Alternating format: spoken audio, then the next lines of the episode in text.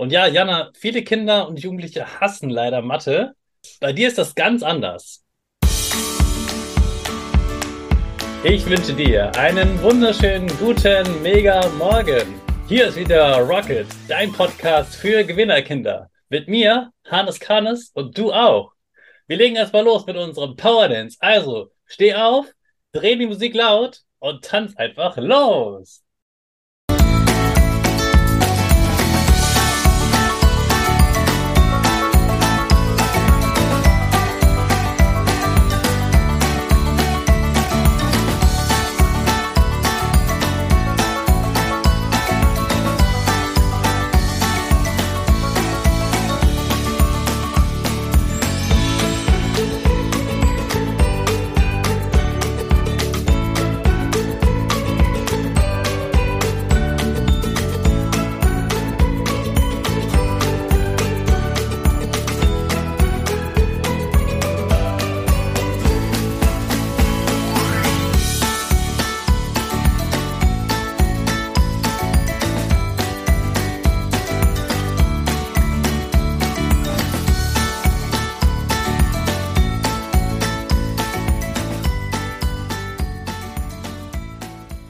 Hey, super, dass du wieder mitgetanzt hast. Jetzt bist du richtig wach und bereit für den neuen Tag. Bleib gleich stehen, denn jetzt machen wir wieder unsere Gewinnerpose.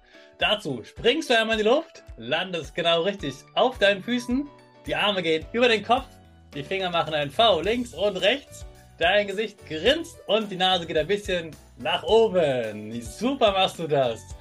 Jetzt sprechen wir gemeinsam unser Power Statement, also sprich mir nach. Ich bin stark. Ich bin stark. Ich bin groß. Ich bin groß. Ich kann lernen, was ich will. Ich kann lernen, was ich will.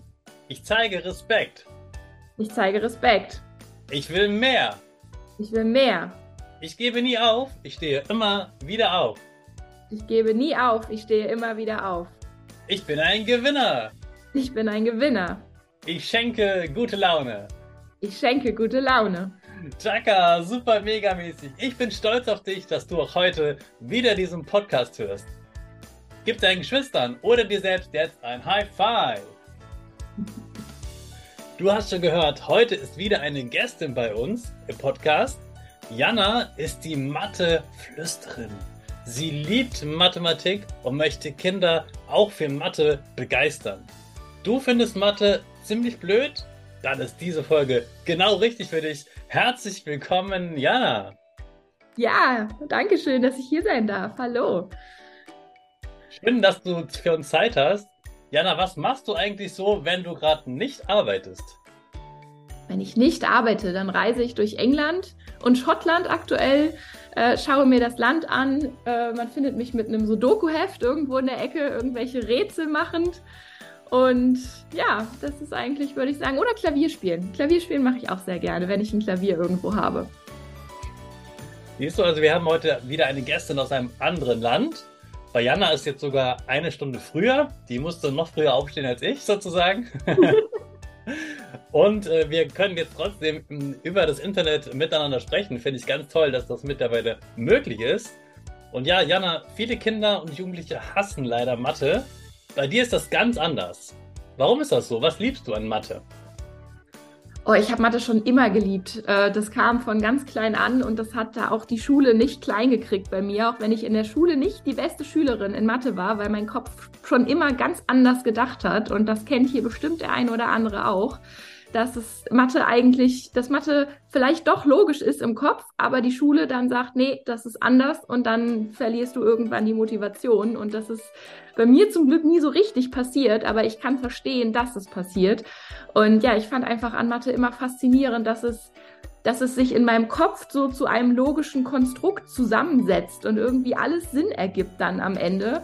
Und ja, und fand aber auch faszinierend, dass es eben so anders möglich ist und habe dann immer geguckt, okay, wenn es bei mir so ist, aber ja auch funktioniert und bei meinem Lehrer oder bei meiner Lehrerin ist es die will was ganz anderes und das verstehe ich zum Beispiel gerade nicht, aber bei ihr macht es ja auch Sinn. Das fand ich so faszinierend und deswegen habe ich mich dann auch irgendwann, ja, wollte ich mehr darüber wissen, wie viele Wege gibt es denn eigentlich so, wenn ich schon ganz anders denke und trotzdem da rauskomme. Also die Ergebnisse haben ja gestimmt.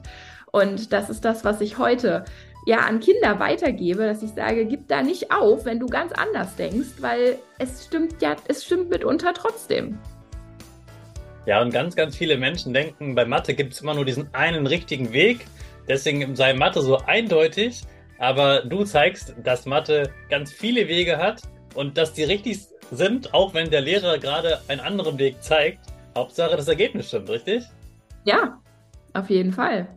Ja, das war das Interview mit Jana. Wir beschäftigen uns natürlich die ganze Woche mit Mathe. Freu dich drauf und schalt morgen wieder ein. Und jetzt starten wir wieder mit unserer Rakete alle zusammen. Fünf, vier, drei, zwei, eins. Go, go, go!